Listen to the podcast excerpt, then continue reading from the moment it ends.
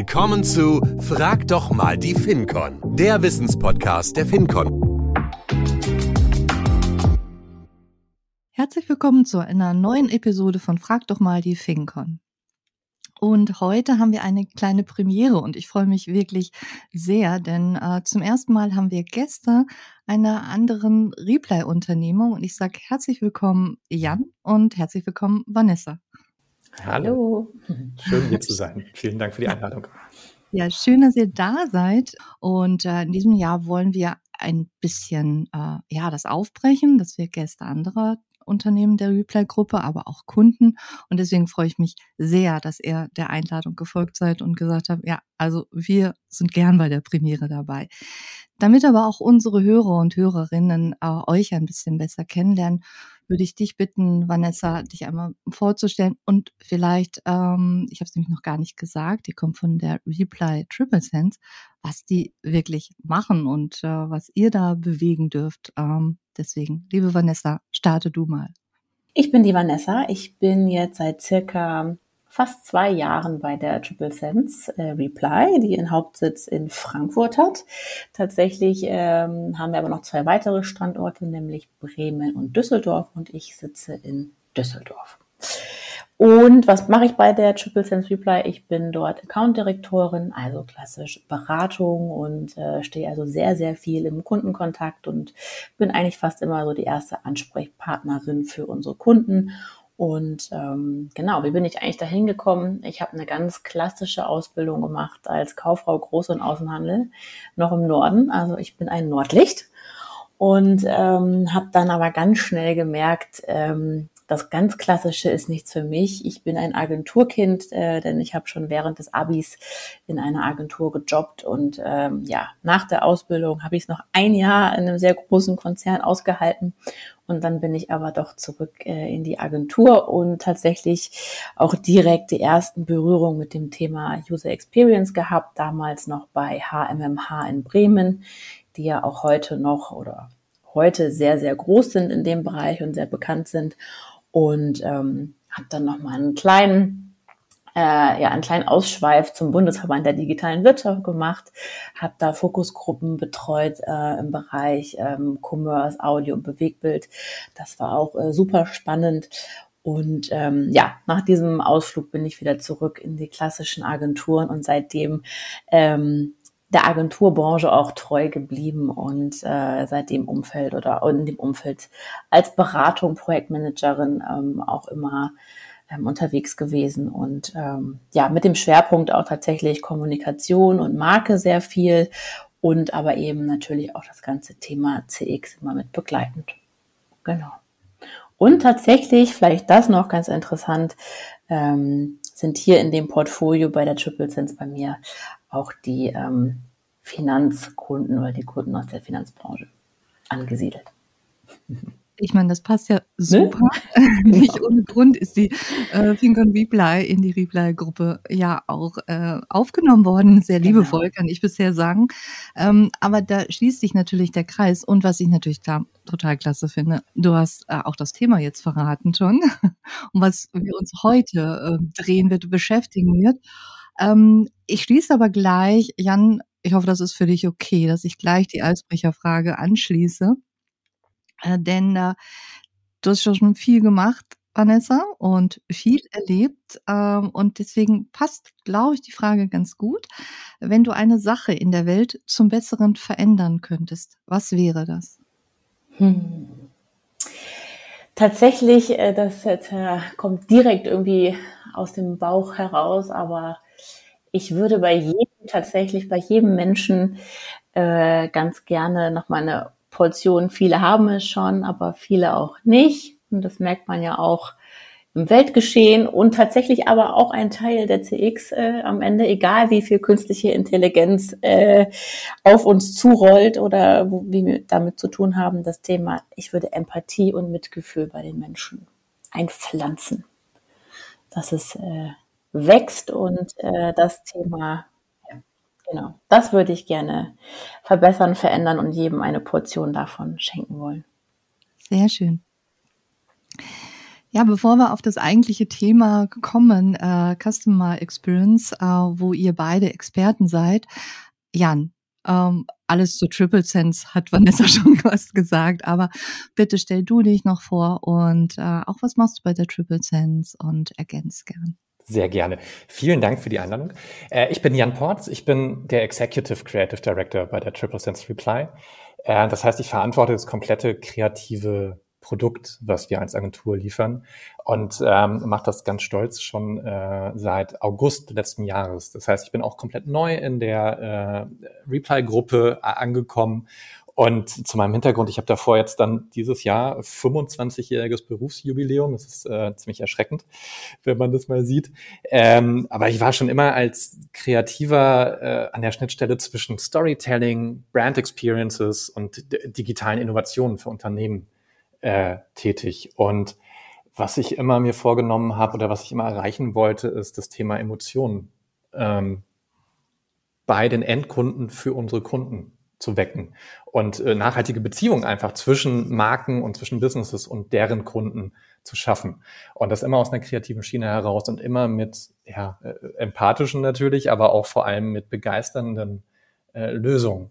Und ähm, wenn ich über Brand Experiences redet, habe ich sowohl im Campaign oder äh, im Campaigning-Hintergrund äh, relativ lange gearbeitet, das heißt viel Kampagnen gemacht, digitale Kampagnen, aber auch äh, global einfach UX-Teams geleistet. Das heißt schon immer User Experience oder Customer Experience in dem Sinne äh, ganzheitlich betrachtet.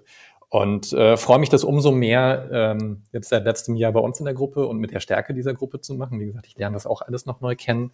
Und das ist vielleicht nicht nur eine Premiere für euch, äh, mit uns zusammen jetzt einen Podcast zu machen, sondern es ist generell eine Premiere für mich, weil es mein erster Podcast ist, äh, Podcast ist äh, und auch äh, für Vanessa heute. Das heißt, wir sind ein bisschen aufgeregter als vielleicht andere Gäste von euch bisher. Ähm, freue mich aber sehr, hier zu sein aber ich glaube, äh, ich bin auch immer nach einem Jahr noch aufgeregt und äh, ich finde jedes Thema hier spannend, was äh, ich mit euch besprechen darf. Meine Frage an dich, Jan, auf die du dich hast nicht vorbereiten können, hm, geht ein bisschen in euer Thema hinein. Was war der größte Aha-Effekt, den du mal als Kunde erlebt hast? Wo sagst du, hast du ein Kundenerlebnis gehabt, was dich vielleicht auch sehr lange positiv beschäftigt hat? Mhm. Das ist äh, schwierig, weil ich sehr viele, also aufgrund der Natur meines Jobs setze ich mich sehr viel wissentlich mit Themen äh, auseinander, wo ich gesagt habe, krass, das hat mich, äh, also ich bin, ich bin sehr, äh, sehr darauf beachtet, äh, bedacht, was ich dann mache. Ich habe mich jetzt letzte Woche das erste Mal in ein komplett äh, elektronisches Auto gesetzt und ich habe mich ungelogen wie in einem Space Shuttle gefühlt. Und muss irgendwie dazu sagen, ich habe wirklich äh, fast ein Jahrzehnt unter anderem auch Automotive Kommunikation gemacht und bin da nicht ganz unbedarft. Ähm, und mag auch Autos, aber natürlich einen, einen nachhaltigen, äh, ganzheitlichen Aspekt auch daran zu sehen. Aber dieses, dieses Erlebnis, dieses Auto aufzumachen, diesen Knopf zu drücken und in einem ganz anderen wirklich Zustand zu sein, also wirklich in einer disruptiven Situation, die ich als wirklich Autofahrer nicht gewohnt bin. Ich glaube, das war so der krasseste Aha-Effekt für mich, äh, jetzt so zumindest in den überschaubaren letzten Wochen. Was man äh, vielleicht auch dazu sagen kann, ähm, wenn wir über CX reden und äh, Emotionen, die äh, nicht, nicht nur Emotionen oder Erfahrungen, die so ein bisschen neu sind. Es gibt äh, auch ein bisschen einen Grund. Es gab zum Beispiel mal eine Rolle bei der Triple Sense bisher noch nicht. Also ein, ein, ein Kreativchef, äh, der Dinge verantwortet. Und wir haben uns auch letztes Jahr ähm, mit dem Setup mit mir auch so ein bisschen dazu entschieden, dass wir die Triple Sense äh, in der Customer Experience auch noch ein bisschen breiter aufstellen wollen. Also was, was wir uns so als Ziel vielleicht ergänzen zu dem, was Vanessa schon gesagt hat, ähm, vorgenommen haben, ist, dass wir unsere Kunden über die komplette Customer Experience, und was das bedeutet, werden wir heute im Gespräch bestimmt noch rausfahren, ähm, immer die beste Möglichkeit oder die besten Erfahrungen für ihre Kunden entwickeln. Dass egal, welchen Touchpoint wir für unsere Kunden bespielen, der halt traditionell sehr weblastig war oder äh, einen anderen digitalen Touchpoint, dass wir den in Zukunft noch viel, viel breiter machen und dass wir äh, einfach engaging Stories darin erzählen wollen. Ich glaube, das ist auch noch mal ein bisschen, das wird mit mir jetzt neu gekommen ist. Ja. Das ist ja schon eine schöne Brücke zu dem Thema, in das wir jetzt direkt einsteigen. Ihr habt eben schon in eurer Vorstellung ähm, natürlich erwähnt, was macht die Triple Sense, womit beschäftigt ihr euch? Und das ist natürlich auch das Thema unserer heutigen Episode. Und wir beschäftigen uns mit dem Thema Customer Experience äh, in der Geschäftswelt. Und die Frage mal so an euch beide. Wie würdet ihr den aktuellen Stand der Customer Experience in der Geschäftswelt denn beschreiben? Wer mag anfangen? Ich, da presche ich doch einmal ganz äh, schnell vor, weil spannenderweise, äh, und da stützen wir uns nicht nur auf unsere eigene Erfahrung, die wir als Agentur machen und mit unseren Kunden machen, sondern natürlich nutzen wir auch internationale und globale Tools äh, und Research-Informationen. Äh, da gibt es eine ganz spannende Studie äh, von Forrester. Forrester ist so ein Strategieunternehmen, die einen mit ganz tollen Insights zu allen möglichen Industrien äh, versehen. Und laut denen ist es wirklich so, dass äh, 80 Prozent aller CEOs gerade der Meinung sind, sie liefern hier herausragende äh, Customer Experience und stellen Customer Experience wirklich in den Vordergrund, während die äh, sehr erschreckende Nummer von wirklich gerade mal drei Prozent weltweit äh, Unternehmen wirklich Customer Obsessed sind. Also was bedeutet das? Es sind wirklich drei Prozent aller Unternehmen weltweit, nehmen das nicht nur äh, so ein bisschen auf die leichte Schulter zu sagen, ja, natürlich sind wir kundenzentriert und liefern kundenzentrierte Erlebnisse, wo ja Customer Centricity für steht oder Customer Experiences. Ähm, aber nur ein ganz kleiner Teil macht es. Schön zu sehen ist, dass es ein großes Thema ist, was schon längst auf C-Level angekommen ist. Also, dass wirklich ganz viele Vorstände und ganz viele Entscheider verstanden haben, dass es weggeht von ich liefere ein tolles Produkt hin zu was benötigen eigentlich meine Kunden Einmal in der Produktentwicklung, da kann man Customer Centricity aber auch sehen. Und den zweiten Aspekt, den wir ja für unsere Kunden viel stärker machen, wenn wir über Customer Experiences stehen. Also was bedeutet eigentlich der Begriff Customer Experiences? Customer Experiences bedeutet, ich habe vorhin ganz kurz angerissen, wirklich über die komplette Laufzeit einen Kunden, einen Endkunden mit der Erfahrung, die er mit meinem Unternehmen macht, bestmöglich abzuliefern. Da gibt es ganz verschiedene Indikatoren, die sowas messen können. Super tolle Insights, die man reden kann. Und diese Experience wird viel, viel stärker und wird äh, von uns als Unternehmen ähm, natürlich auch mit unseren Kunden zusammen beraten. Vanessa, von deiner Seite noch ein paar Ergänzungen oder war das schon allumfänglich von Das war allumfänglich, nur die kleine Brille nochmal auch aus der, der Nutzer- und Anwendersicht. Ich finde es schön zu sehen, schön, auch wenn es das Leid vielleicht des, der Unternehmen hier und da ist, aber dass eben auch der Druck seitens der NutzerInnen ähm, steigt. Also, ne, und die relativ schnell auch in die Abstrafung gehen, wenn Unternehmen ähm, da eben nicht investieren und langsam eben auch nicht ähm, zeigen, dass sie da äh, investiert haben und bereit sind, etwas für zu tun und eben keine gute CX bieten, dann ähm, ist da, glaube ich, äh, relativ schnell die Antwort der Nutzerinnen da. Und das finde ich auch ganz spannend. Hm, ja, wir als Fink und Reply bewegen uns ja sehr stark so in der Kreditwirtschaft. Und ich erinnere mich noch, früher ist es mal äh, Kunde König, König Kunde. Ähm, inwieweit kann denn äh, wirklich auch Customer Experience so für das Unternehmen einen deutlichen Wettbewerbsvorteil sein, weil wenn der Kunde entscheidet und auch abstraft, wie du gerade gesagt hast, Vanessa, ähm, habe ich da ja schon ein zentrales Interesse daran als Unternehmen, mich damit zu beschäftigen. Also wie weit gibt es da einen Wettbewerbsvorteil? Da gibt's äh, einen sehr eminenten, also das wirklich auch nachweislich. Also wenn man jetzt so ein bisschen ketzerisch sagt, ne, wir haben die Fähnchen äh, als, äh, als äh, Kommunikationsmaßnahme versus ich biete eine, äh, in dem Falle ja in dem Financing häufig auch hybride äh, Experience, sozusagen einmal digital, wenn ich mich mit einem Finanzprodukt auseinandersetze, aber einmal auch im Retail oder im Wholesale, wie auch immer. Das heißt, ähm, wenn ich vor Ort bin, äh, da, da, da gibt es eminente Unterschiede und nichtsdestotrotz sieht man ja auch äh, im Rankings, dass sich gewisse Direktbanken vielleicht leichter tun, äh, digital Experience zu liefern, die andere Unternehmen schwieriger liefern können. Also der es ist ein nachweislicher Vorteil, äh, der wirklich da ist. Und ich glaube, es wird viel, viel dramatischer, wenn man dann über die Nachteile redet, weil auch da gibt es wirklich Insights, dass einfach 25 Prozent aller Nutzer, die eine schlechte Erfahrung mit jemandem gemacht haben, dich canceln als Unternehmen. Das heißt, du bist relativ schnell an einem Punkt, wo sie keine keine Rolle für, für dich spielen. Und gerade in einem Umfeld Finance, wo es viel auch um Sicherheit und Emotionen in dem Falle geht, weil es geht ja nicht darum, dass ich super geil eine, eine Transaktion tätige äh, und äh, es geht mir um den Komfort. Natürlich geht es auch um Komfort und über, ich nehme jetzt irgendwie eine Rechnung auf, mache ein Foto davon, das Ding geht automatisch raus. Alles easy.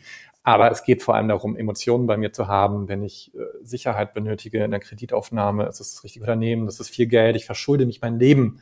Das ist ja meistens ein Impact und das mit reinzunehmen und da eine gute Rolle zu spielen, das ist nachweislich auch ein Business Case für Unternehmen, gerade für Banken. Ich glaube, über die Standardprozesse wie eine Überweisung oder eine Fotoüberweisung sollten wir nicht mehr sprechen. Also es geht ja wirklich darum, wo habe ich echte Erlebnisse, ne? Also genau, als richtig. Kunde. Hm, da würde ich gerne schon mal ähm, anschließen, ja, das hört sich natürlich immer so easy an, auch für ein Unternehmen. Ne? Also ich richte mich nach den Bedarfen und Bedürfnissen meines Kunden, ich schaffe dem Invention. Aber welche Herausforderungen gibt es denn bei der Implementierung so einer effektiven äh, CX-Strategie? Mhm. Da kann ich gerne einmal starten mit der, mit der Brille, ne, außer, außer Beratung oder das, das Aufsetzen des Ganzen. Und äh, Jan hat da gleich die, die inhaltlichen interessanten Punkte noch. Aber tatsächlich oft fängt es schon bei der Budgeteinplanung mit an. Ne? Gerade wenn ich zum Beispiel zum ersten Mal ähm, davor stehe, dass ich das Thema CX äh, einbinde, ähm, äh, und mein Budget aber auch recht frühzeitig planen muss, ähm, ist das gegebenenfalls ähm, noch nicht miteinander in Einklang, aber sehr wichtig, denn das ist natürlich etwas, was on top zu dem ähm, Projektbudget, was man eben gegebenenfalls bis dato kannte, hinzukommt, was man dann auch einplanen muss, damit man dann am Ende eben auch die entsprechenden Experten mit am Tisch haben kann. Also Budgetplanung ist das eine. Und das andere, das hatte ich gerade schon erwähnt, ist dann tatsächlich der Prozess äh, und angefangen beim Aufsetzen des Prozesses. Ähm, da ist es eben auch tatsächlich, wenn ich so agiere wie schon immer, komme ich relativ schnell ähm, an Probleme oder ich stehe vor Herausforderungen so, denn wann binde ich eben die, sage ich mal, Experten, die mir in dem Bereich helfen können, ein? Ist das jetzt schon bei einem ersten Kickoff oder machen wir den ersten Kickoff äh, intern und holen die später hinzu? Klare Empfehlung direkt von Anfang an, denn auch schon bei einem Kickoff macht es total Sinn, dass alle Experten an einem Tisch sind und man sich gemeinsam auf einen, wie wollen wir miteinander arbeiten, wie kann die Roadmap aussehen, ähm, darauf einigen kann und dann auch gemeinsam an einem Strang ziehen kann. Ne? Und dafür müssen gegebenenfalls dann bekannte und bestehende Prozesse auch aufgebrochen werden und ähm, da eben auch einmal umdenken, sich öffnen für was Neues und äh, damit steht und fällt dann auch der Erfolg eines Projektes tatsächlich. Ja, also das ist so ein bisschen aus, aus meiner Sicht das und äh, wenn das geschehen ist oder dabei ist, dann Jan, übergebe ich doch mal an dich. Gerne. Ich glaube, was auch wirklich noch aus unserer Erfahrung äh, eine starke Herausforderung ist, ist ähm, dieses Silo-Denken, was einfach in ja, Unternehmen noch stark vorhängt. Es ist irgendwie nicht immer ganz klar, wer ownt denn das Thema Customer Experience, was ganz häufig jetzt ganz klassisch IT auf Communications, auf Marketing, äh, auf, äh, keine Ahnung, you name it, trifft, auf Vertrieb in dem Falle. Und dann immer die Frage ist, wo ist die Datenhoheit? Und dann ganz häufig wirklich das Thema, also partikulare Interessen eine größere Rolle spielt, als wirklich den Customer Centricity, den Kunden in den Fokus zu stellen. Das ist so wirklich die größte Barriere, die wir ganz häufig bei uns intern auch äh, äh, sehen und die ich dann immer versuche mitzunehmen, neben den prozessualen Themen, die da sind. Okay, ich höre da ein bisschen raus, wie in jedem Projekt erstmal wichtig, alle an einen Tisch holen und äh, dann auch hier den Kunden in den Fokus setzen und nicht die eigenen Interesse des eigenen Bereiches, sei es Marketing oder Orga und hier zu sagen, okay, wofür sitzen wir jetzt an dem Tisch und mal vielleicht auch aus, mal wirklich aus äh, bestehenden Denkmustern herausbrechen, äh, vielleicht auch als Unternehmen schon mal an der Stelle. Ne? Ähm, genau. Ähm, aber wie, klar, ihr seid Experten, aber wie kann ich jetzt als Unternehmen das wirklich entwickeln, dieses tiefere Verständnis für, für die Bedürfnisse des Kunden? Also ich glaube, viele denken ja, sie wissen, was ihre Kunden wünschen. Also mhm. oh ja. Und ähm, ja, immer so das funktionierende Prozesse und äh, klar, ne? Und du hast es eben erwähnt, dass äh, wenn ich nehme viel Geld in die Hand und äh, ich finde immer so ein klassisches Beispiel, wenn, wenn man eine Immobilienfinanzierung, das macht man nicht, glaube ich, Also es sei denn, ähm, man hat sehr, sehr viel Geld, dann macht man das wahrscheinlich nicht so jedes Jahr einmal. Ne? Äh, und äh, das ist ja schon ein Erlebnis. Aber wie kann ich dieses tiefe Verständnis wirklich für den Bedarf, dass der nicht nur will, okay, ähm, da wird mein Kredit bewilligt, sondern was ist da, steckt da alles hinter? Also kann ich das erkennen als Unternehmen, diese Bedürfnisse des Kunden? Das ist tatsächlich wirklich eines meiner Lieblingsthemen und äh, Teile des Projektes, sich mit den Zielgruppen zu beschäftigen. Und ich werde da auch nicht müde, da ähm, mit meinen Kundinnen äh, drüber zu sprechen und für äh, zu sensibilisieren. Ähm, also wie können Unternehmen da ein tiefes Verständnis entwickeln? Ganz klar, sich eben mit der Zielgruppe oder oftmals mit den Zielgruppen beschäftigen und, du hast es auch schon angedeutet, den eigenen Geschmack, die eigene Meinung zurückstellen. Denn ne, natürlich äh, ist das gar keine Frage, auch ein wichtiger Punkt sicherlich hier und da, aber es rührt aus irgendwelchen vergangenen, und das sagte schon, Erfahrungen. Und ähm, heute ist alles so agil und es entwickelt sich so schnell, was der Kunde vor zehn Jahren gut fand, findet er heute vermutlich nicht mehr gut. Oder es hat sich einfach schon weiterentwickelt. Und da gibt's tatsächlich ähm, gerade zu Beginn äh, eben dieser Phase äh, unzählige Fragen, die man sich ähm, oder denen man sich stellen sollte und mit denen man sich da beschäftigen sollte. Das zum Beispiel, ähm, was beschäftigt die Zielgruppe? Ne? Vor welchen Herausforderungen steht die Zielgruppe? Was sind deren Pain Points? Ganz wichtig. Und ähm, was motiviert sie? Ne? Was stellt einen echten Mehrwert für die Zielgruppe dar? Das sind so ganz elementar wichtige Fragen, mit denen man sich ähm, beschäftigen sollte, denn das hat auch später beziehungsweise die Antworten darauf, die Ergebnisse haben, später auf die Kommunikation und die direkte Ansprache der Zielgruppen einen Riesenimpact. Ähm, und daher kann man natürlich dann über verschiedene Methodiken und äh, Arten dann mit der Zielgruppe in den Kontakt treten, denn es nützt ja nichts, wenn man sich innerhalb des Projektkreises diese Fragen stellt, sondern wir brauchen natürlich dann die wichtigsten Menschen äh, mit am Tisch, also äh, Stellvertretende der Zielgruppen. Und ähm, wir binden die Kunden auch mal ein. Genau, das ist nämlich der richtige Moment, dass man da mit einer entsprechenden Vorbereitung dann die Kunden definitiv mit einbindet, Interviews führen, ähm, auf Studien zurückgreifen, auf Umfragen zurückgreifen, aber ganz wichtig, Gespräche führen, in den Austausch gehen. Kunden testen lassen, die Produkte und Dienstleistungen, ne? ähm, sie dabei beobachten, ihnen Fragen stellen. Da gibt es verschiedene Arten natürlich, wie man das, äh, wie man das machen kann. Ähm, und dem Kunden dann auch das Gefühl geben, wir nehmen dein Feedback und deine Meinung sehr ernst. Ne? Und das gewonnene oder die gewonnene Erkenntnis dann tatsächlich auch einfließen lassen in die Optimierung und Entwicklung der Produkte und Dienstleistungen. Ne? Und entsprechend auch mit der Erkenntnis dann die Kommunikation anpassen. Also ganz wichtig. Und ähm, tatsächlich ist es dann so, darauf kann man sich auch nicht ausruhen. Wenn man das getan hat, ne, man hat da jetzt eine, eine Phase gehabt, wo man sich der Zielgruppe gewidmet hat, man hat da sehr viel herausgefunden, man hat gegebenenfalls sein Produkt äh, dadurch auch optimieren können und seine Kommunikation, dann fängt es halt auch wieder von vorne an. Ne? Denn die Zielgruppen entwickeln sich, die äh, Bedürfnisse verändern sich. Also ist das quasi ja eine Endlosschleife, äh, die man in gewissen Zeitabständen immer wieder tun sollte. Ja, du hast gerade schon ein Stichwort gesagt. Das ist das Thema Kundenfeedback. Natürlich innerhalb des Projektes, äh, habe ich gerade wahrgenommen, aber hm, ich lebe ja eigentlich permanent mit den Kunden in einem Dialog zusammen. Und äh, vielleicht Jan nochmal so auch von deiner Sicht Beispiele, wie Unternehmen wirklich gerade das Kundenfeedback nutzen können, um dann äh, ja auch die CX zu verbessern. Genau. Ich kann da auch wirklich wieder nur drauf äh, pochen, dass äh, Unternehmen das noch stärker sich zu Herzen nehmen und dieses Iterate and Learn Prinzip, also dieses wir hören zu, reagieren und verbessern Dinge auch wirklich in ihren Alltag implementieren.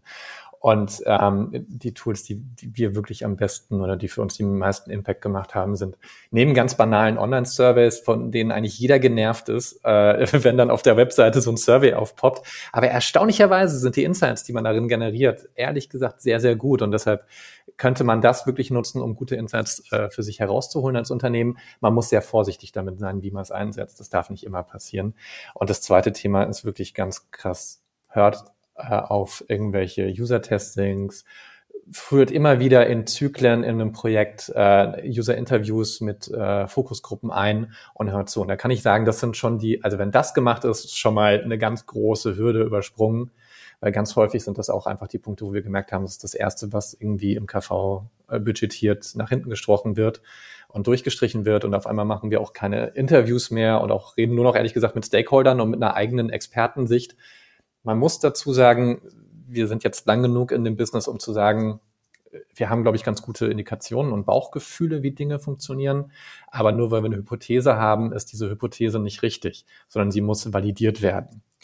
Komma, aber es gibt auch wirklich Beispiele dabei. Und da poch ich, vor allem intern, komme ich dann immer wieder äh, bei uns an den Punkt, weil wir sind, also könnte vorstellen, meine User Experience Architekten und meine Konzepte und meine Designer sind super äh, äh, User äh, fokussiert und ich denke mir auch immer noch, ja, aber es gibt auch noch eine Marke im Hintergrund und eine Marke spielt eine ganz relevante Rolle. Und Marken sind nur relevant, wenn die Mitarbeitenden äh, einer Marke erfolgreich sind. Das heißt, wie machen wir auch unsere Kunden erfolgreich? Das ist ja auch eine Art von naja, Customer Centricity jetzt nicht, aber das hat ja auch Endauswirkungen auf dieses Produkt. Und wenn man diesen Parameter auch noch in Betracht zieht und sagt, wie machen wir denn auch unsere Kunden erfolgreich mit ihren Produkten, ähm, und das in Kombination mit den User-Testings kommt man zum besten Ergebnis. Als Beispiel, letztes Jahr war 20-jähriges Jubiläum des äh, Pumpkin Spice Lattes von Starbucks. Und hätten die auf ihre Nutzerumfragen gehört, die haben ganz am Anfang vor 20 Jahren wirklich mal so ein äh, Kundenfeedback intern in so einem Testphase angehört und das Ding ist komplett durchgefallen. Hätte man auf diese Fokusgruppe gehört, wäre dieses Produkt niemals auf den Markt gekommen.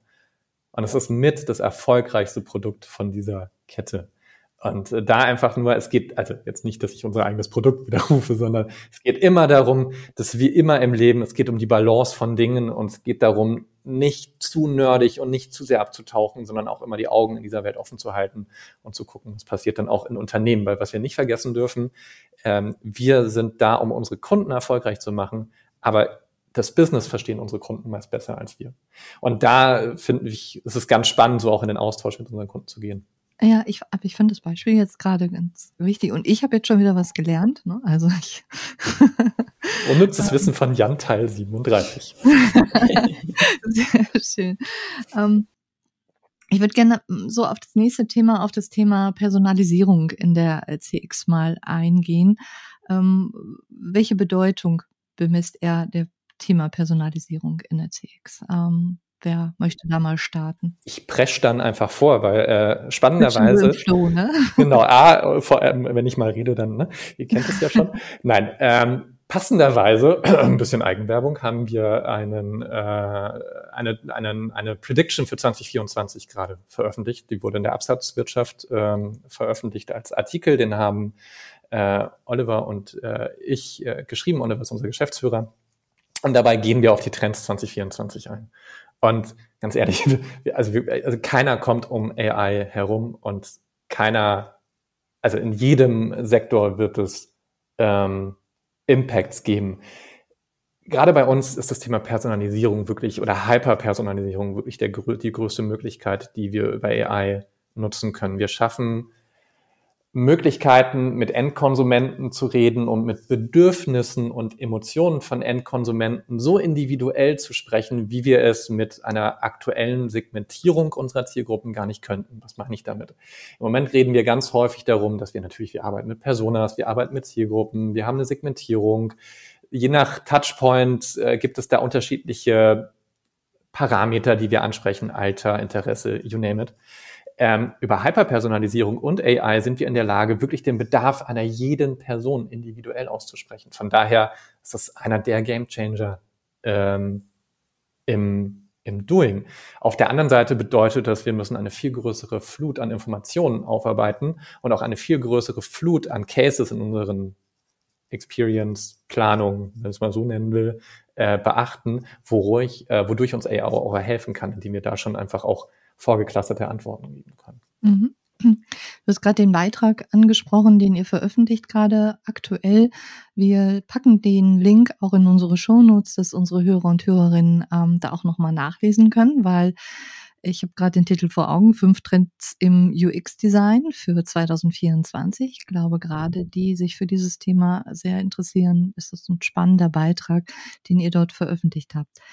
Ähm, ja, das hast du sehr schön ausgeführt. Ähm, Vanessa, an dich nochmal die Frage, das Thema Kundenloyalität. Ähm, also, wie können denn Unternehmen Kundenloyalität durch eine gute CX aufbauen? Vielleicht möchtest du da noch ergänzen. Ähm, genau, also da, ich glaube tatsächlich, Jan hat da auch noch ähm, Zahlen zu. Ich weiß es nicht, aber dann, ich presche jetzt dann, jetzt presche ich mal vor, Jan. also tatsächlich ist es, glaube ich, dass. Mal die Rollen. genau. Genau, tatsächlich ist es ja so, was ich aber auch ähm, im Vorfeld äh, schon gesagt habe, wo wir über die Zielgruppen sprachen. Wenn der Kunde, wenn die Kunden das Gefühl haben, dass deren Bedürfnisse ernst genommen werden, äh? also das können wir zum Beispiel, äh, das hatte Jan auch gerade nochmal gesagt, ihnen die Möglichkeit geben, Feedback äh, zu geben, ne? dass wir die Kunden wirklich aktiv auch äh, mit einbinden, dass die Unternehmen da offen für sind, ähm, dann ist das schon mal äh, ein, ein Riesenpluspunkt.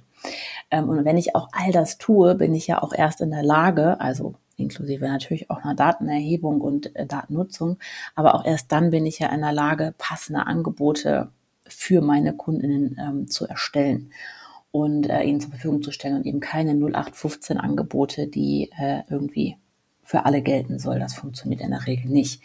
Und alleine dieser Punkt sorgt eben schon für einen Vertrauensaufbau auf Seiten der Kunden.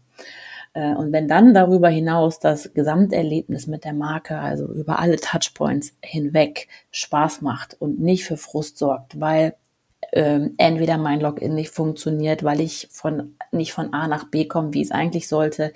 Ähm, nur ein paar Beispiele genannt. Wenn das auch noch ähm, äh, unterbrechungsfrei funktioniert und zu den Anforderungen eben der Zielgruppe passt. Ne? Also ganz individuell, welche Touchpoints brauchen wir da, müssen bespielt werden. Wenn wir die alle im Blick haben, die passend für die Zielgruppe sind ähm, und das Unternehmen eben nochmal on top auch eine gute, sprachlich angepasste Kommunikation pflegt, dann können sich da die Unternehmen eigentlich auf treue Kunden freuen vorausgesetzt das Produkt an sich ist natürlich auch vertrauenswürdig und äh, hat irgendwie einen Sinn. Ähm, das setzen wir aber jetzt mal voraus. Dann glaube ich, ähm, ja, kann man dafür schon für Kundenloyalität sorgen. Ich sehe Jan äh, zappelt schon auf seinem äh, Stuhl herum. Ich glaube, wir müssen was ergänzen, die genau. Zahlen. Ja, die, ich, mir, mir, mir kam gerade so ein Aha-Effekt oder ein Erleuchtungseffekt, also neben den Zahlen natürlich. Ähm, natürlich reden wir über Positive Experiences und über Emotionen, aber was auch ein ganz großer Punkt ist, ist das Thema Trust, das Thema Vertrauen. Und ähm, wir wissen aus den Nachhaltigkeitsstudien, äh, die wir auch betreiben, also das Thema Sustainability spielt natürlich in ganz vielen Aspekten in unserem Doing auch eine sehr große Rolle. Wir reden darüber, auch nachhaltige Beziehungen aufzubauen. Das ist jetzt nicht nur äh, nachhaltig ökologisch, sondern auch nachhaltig in einer Beziehung, also in einem Business-Aspekt nachhaltig Sachen zu machen. Und dabei hat sich wirklich äh, im Vergleich zu vor Covid ähm, der Zahl der ähm, Nutzer äh, Sicherheit. Ich weiß nicht, wie fehlt da gerade so das Begriff. Also es geht um Trust. Und vor Covid äh, war die Anzahl an äh, Kunden, die mit einer Marke interagieren, war es viel, viel generischer. Also die Zahl, dass die wirklich Kunden einer Marke vertrauen, mit der sie interagieren, hat sich in den letzten Jahren im Vergleich zu vor Covid stark äh, geändert. Was ich damit meine, weil das gerade so ein bisschen kryptisch rüberkommt, ist, ähm, Kunden achten viel mehr nicht nur auf das Produkt, äh, was sie kaufen, sondern sie achten wirklich viel, viel mehr auf das Thema Customer Experience, aber dabei nicht nur auf die Emotionen, sondern auch auf das Thema Sicherheit. Werde ich gut abgeholt, werde ich nicht gut abgeholt? Und das ist wirklich deutlich und signifikant unterscheidbar zu früher.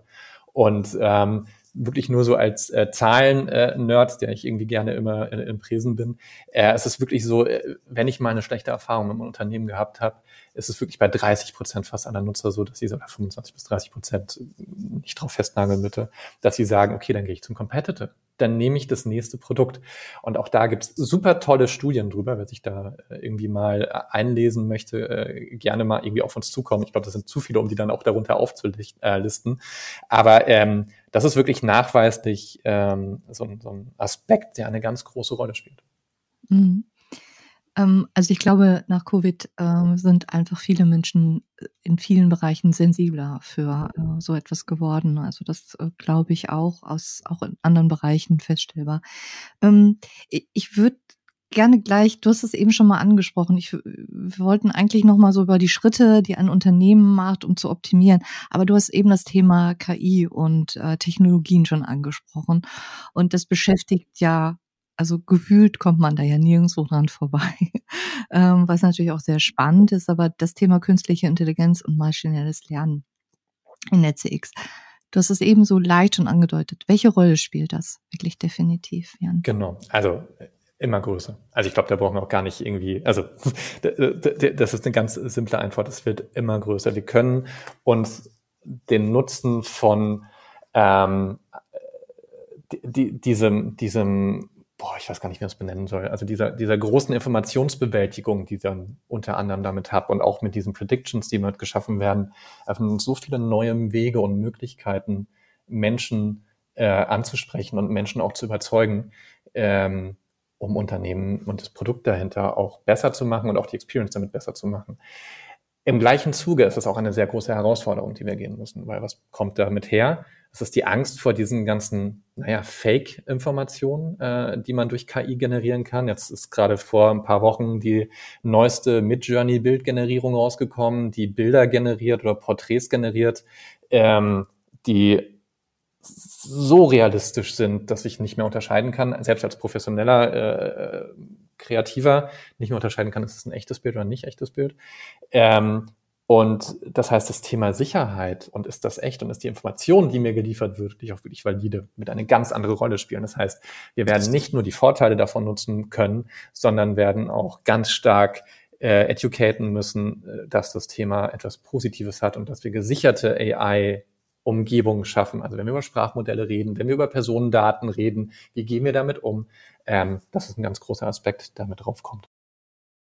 Generell ist bei KI das Thema Recht und, und Ethik, äh, was man nie vernachlässigen sollte. Ne? Also ich glaube, das sind wesentliche Punkte, egal wann man sich beschäftigt. Vanessa, wie siehst du das? Du hast eben in deiner Vorstellungsrunde auch das Thema Emotion, Empathie, du ja auch gemacht. Ne? Genau, mir fallen da auch ergänzend eigentlich nur zwei Punkte ein, ähm, denn da auch das sehe ich eben auch so immer, das nicht als alleiniges, es wird jetzt schon unsere Welt verbessern und erleichtern, sondern es ist äh, sicherlich eine enorme ähm, Hilfe und Entwicklung und unsere Zukunft, ganz klar.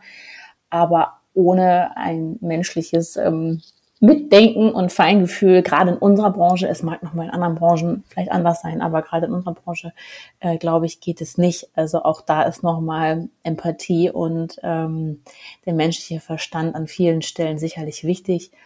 Und tatsächlich, ähm, so hat es gerade auch ein bisschen schon angerissen, auch Unternehmen äh, müssen für sich selbst Ge Ge ähm, Guidelines dafür erstellen. Ne? Also wirklich gucken, äh, wie nutze ich all das, wo darf ich Daten einpflegen, wo nicht. Also auch wirklich für sich selbst erstmal Spielregeln ähm, aufstellen, bevor wir damit äh, loslegen quasi. Also das äh, ist auch nochmal ganz wichtig, finde ich. Ihr habt jetzt viel angedeutet, äh, was Unternehmen schon machen können, wie wichtig das ist.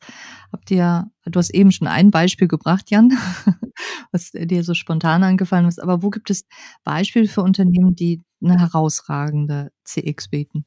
Genau. Dann kann ich da ja nochmal anschließen äh, und dann danach gerne an Vanessa übergeben. Ähm, natürlich sind das, ehrlich gesagt, meistens die FMCG Player äh, und im Business, also B2C-Umfeld, wird ganz viel vorgeprescht. Und natürlich sind es äh, auch wirklich die großen Jungs, die im Valley sitzen. Und ähm, wenn man anguckt, natürlich sind die Vorreiter nach wie vor Uber, Netflix, Airbnb, die einfach dieses Thema Customer Centricity und Experiences wirklich so für sich durch die komplette Wertschöpfungskette geowned haben, dass ähm, sie einfach auch Role Models sind und jeder ihnen nacheifert, was eine super schöne Geschichte ist. Ganz spannender Insight. Ich habe ja vorhin äh, schon, schon ganz kurz einmal die Forrester-Jungs äh, erwähnt. Ähm, die haben einen sogenannten Customer Experience Index auch, den sie jedes Jahr neu entwickeln. Und ich beziehe mich jetzt mal auf den, den amerikanischen Markt, nicht auf den deutschen Markt.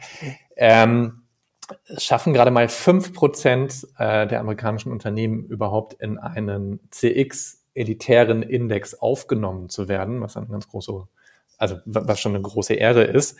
Und darunter sind genau zwei Banken. Und äh, beides sind jetzt, gut, Amerika, das eine ist die von der Army, das andere ist die von der Navy.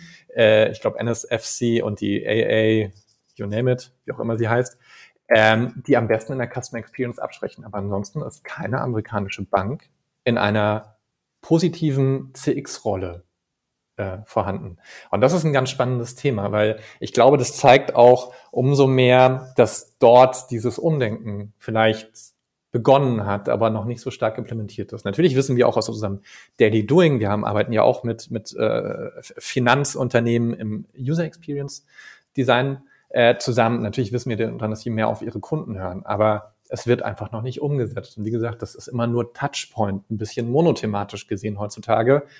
Das Ziel ist, das über komplette zu machen. Und wie gesagt, da schließe ich nur noch mal mit das, was Uber macht, das, was Netflix macht, ist leider nach wie vor Benchmark, selbst 2023, 2024.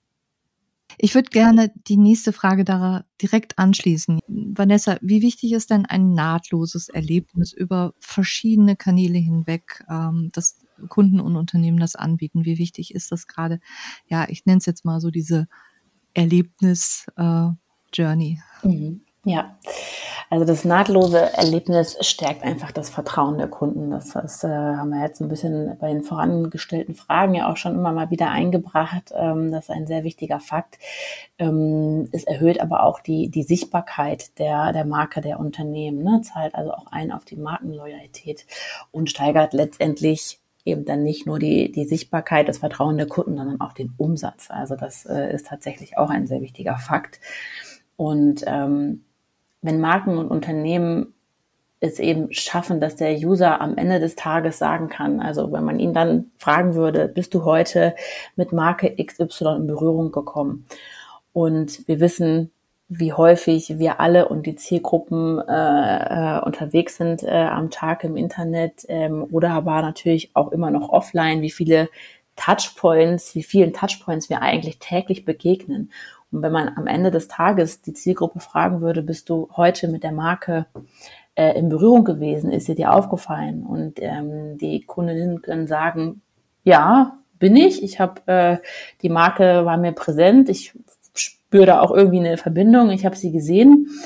Ähm, kann dir aber gar nicht genau sagen, wo. Aber ich habe sie heute des Öfteren äh, gesehen und wahrgenommen dann würde ich sagen, ähm, hat ein Unternehmen schon relativ viel richtig gemacht. Denn das bedeutet ja, dass ich weiß, ich habe sie eben nicht nur auf einem Kanal gesehen, sondern war einfach Teil meines Alltages, hat sich also eingereiht, äh, der Auftritt der Marke des Unternehmens.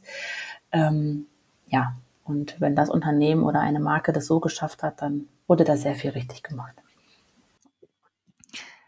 Dabei spielen ja auch Emotionen eine Rolle, ne? Also, ich erinnere mich ja nur an Touchpoints, wie du es gerade erwähnt hast, wenn ich da ein positives Gefühl gehabt habe, weil sonst kannst du den User abends fragen und der wird sagen: „Ich habe heute kein besonderes Erlebnis gehabt.“ Und also, ich glaube, nur mit besonderen Erlebnissen verbinden wir Emotionen. Also, welche Rolle spielen denn Emotionen in der CX und, äh, wie können Unternehmen diese beeinflussen? Das ist Jans Lieblingsthema. Genau, Emotionen wecken.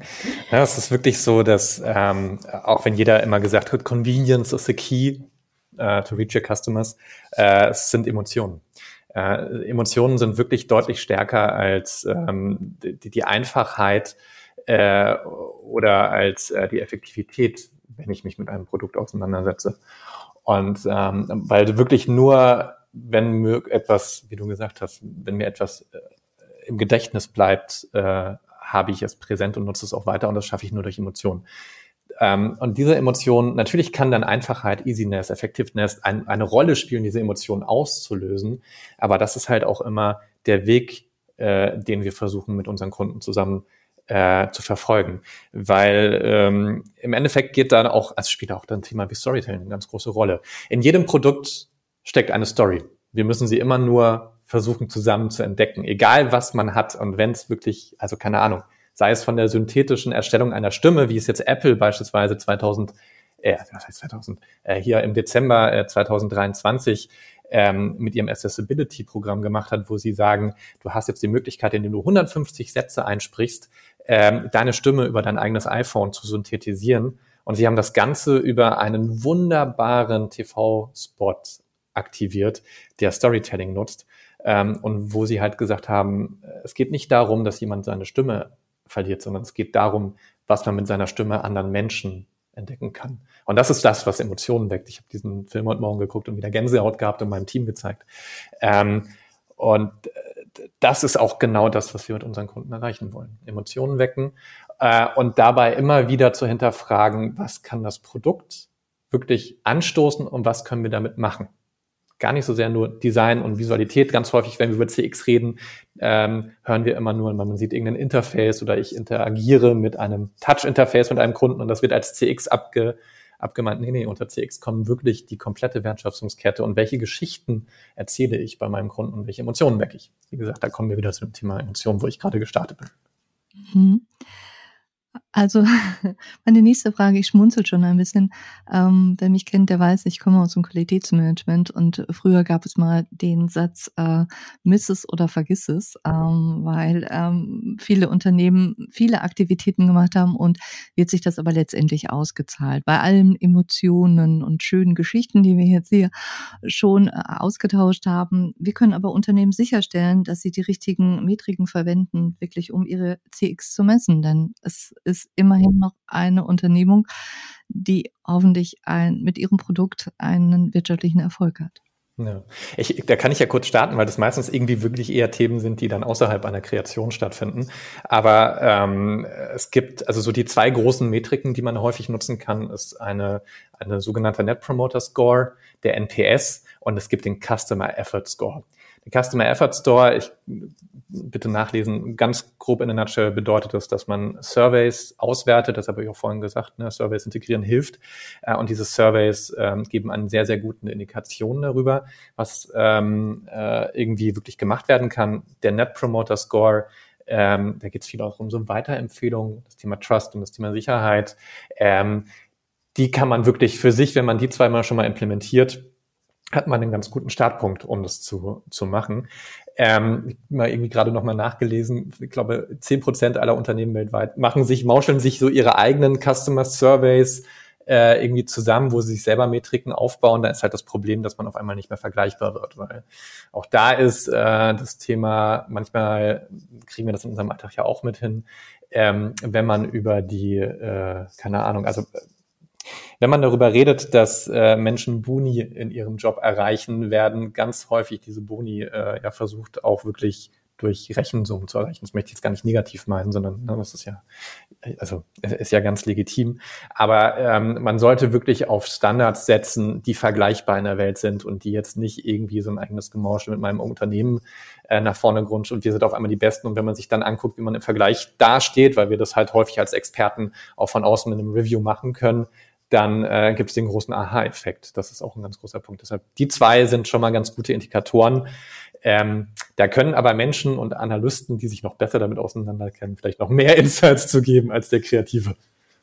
Okay. Da vielleicht noch ergänzend sind das natürlich dann aber auch noch ganz banale Zahlen, Anführungsstrichen. Ne? Ich hatte vorher eine App mit einer Downloadzahl von, ich habe sie optimiert.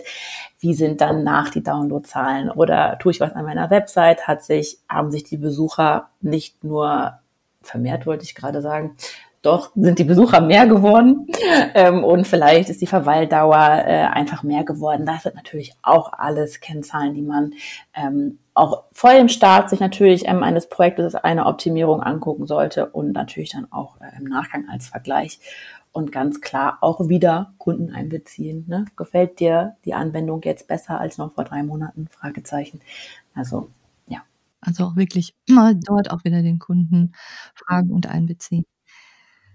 Wir, wir haben schon viel, äh, viel besprochen und äh, wir ähm, kommen so ein bisschen zum Ende und äh, verzeiht es mir, ich würde die letzten beiden Fragen, die ich mir so überlegt habe, mit euch gemeinsam natürlich auch, ähm, ein bisschen miteinander vermischen. Und äh, wir haben jetzt so ein bisschen den Status quo, wir haben ein bisschen, was geht schon, was sollten Unternehmen tun. Ähm, ich würde mal so ein leichten, wir sind noch so Anfang 2024, ähm, da blicken viele in die Zukunft. Ähm, wenn ihr einen Blick in die Zukunft ähm, mal werft bei dem Thema CX, äh, was sind so die wichtigsten Trends, vielleicht könnt ihr da kurz drauf antworten, die die Zukunft der CX beeinflussen werden und äh, vielleicht auch wirklich so auf die nächsten Jahren äh, nochmal äh, fokussiert, äh, wo wird sich da die CX hin entwickeln? Genau. Ich kann ja mal wieder vorpreschen. Ähm, ich glaube, wir haben äh, das, äh, ich, genau, ich, ich renne vor und irgendjemand räumt hinter mir auf und sorgt dafür, dass das, was ich schon mal angefangen habe, richtig wird. Das ist immer ein ganz schönes Feld für mich. Aber hey, wir haben vorhin so häufig AI, KI genannt. Ja, ne? also Main Topic brauchen wir nicht drüber reden. Ich glaube, äh, nächstes Jahr kommt Apple Vision raus. Ich glaube, das wird ein ganz großer Gamechanger, wie wir über Customer Experience reden. Das heißt, ähm, auch wenn es noch ein sehr teurer Zugang zu den Wohnzimmern der Nutzer ist, sowohl Meta-Design, äh, Meta-Design, Meta, ähm, Facebook, Quest, äh, die VR-Brille, als auch Oculus haben es vielleicht noch nicht so weit geschafft. Ähm, ich glaube, mit Apple Vision hat man die Möglichkeit, das Thema Extended Realities, also sowohl virtuelle Realitäten als auch erweiterte Realitäten viel stärker in den, in den Fokus der Nutzer setzen zu können und da neue Rollen zu spielen, was auch wieder in der Customer Experience und in der UX neue Herausforderungen damit bringt, dass ich zum Beispiel Sprache wieder anders nutzen muss, damit ich irgendwie gucken muss, wie interagiere ich mit Interfaces, die ich nicht mehr touch kann. Ne? Also als keine Maus, sondern sind meine Eye-Tracking. Ich muss reden, ich muss irgendwas machen. Ähm, wir werden darüber reden, dass das Thema Sicherheit äh, eine ganz äh, große Rolle spielt. Ähm, was passiert mit meinen Daten? Wo sind die gesammelt?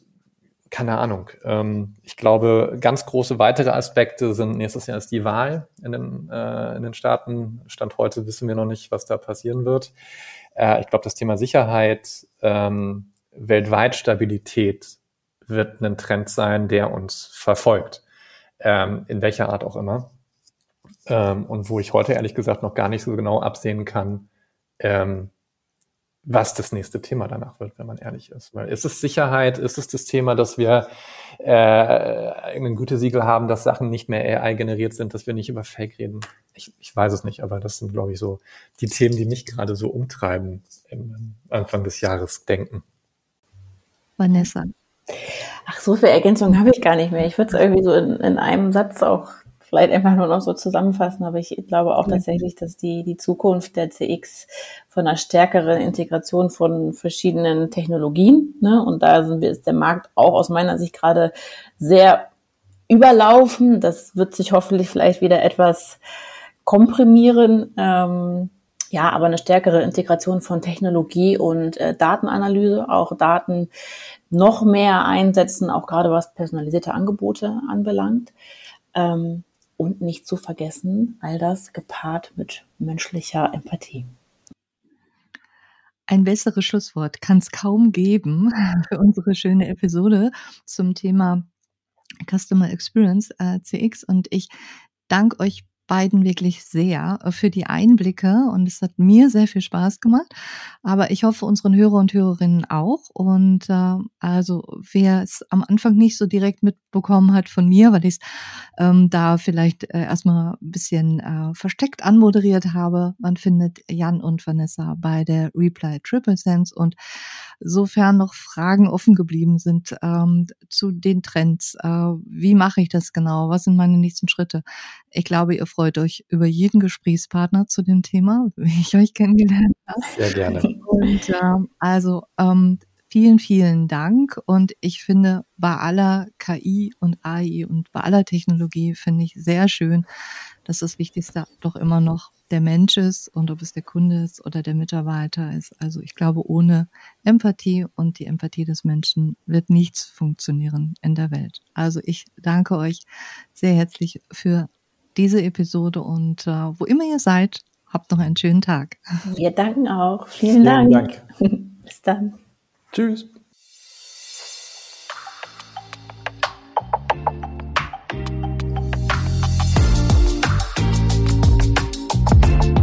Das war Frag doch mal die FinCon mit den Expertinnen und Experten der FinCon. Wir lieben Umsetzung.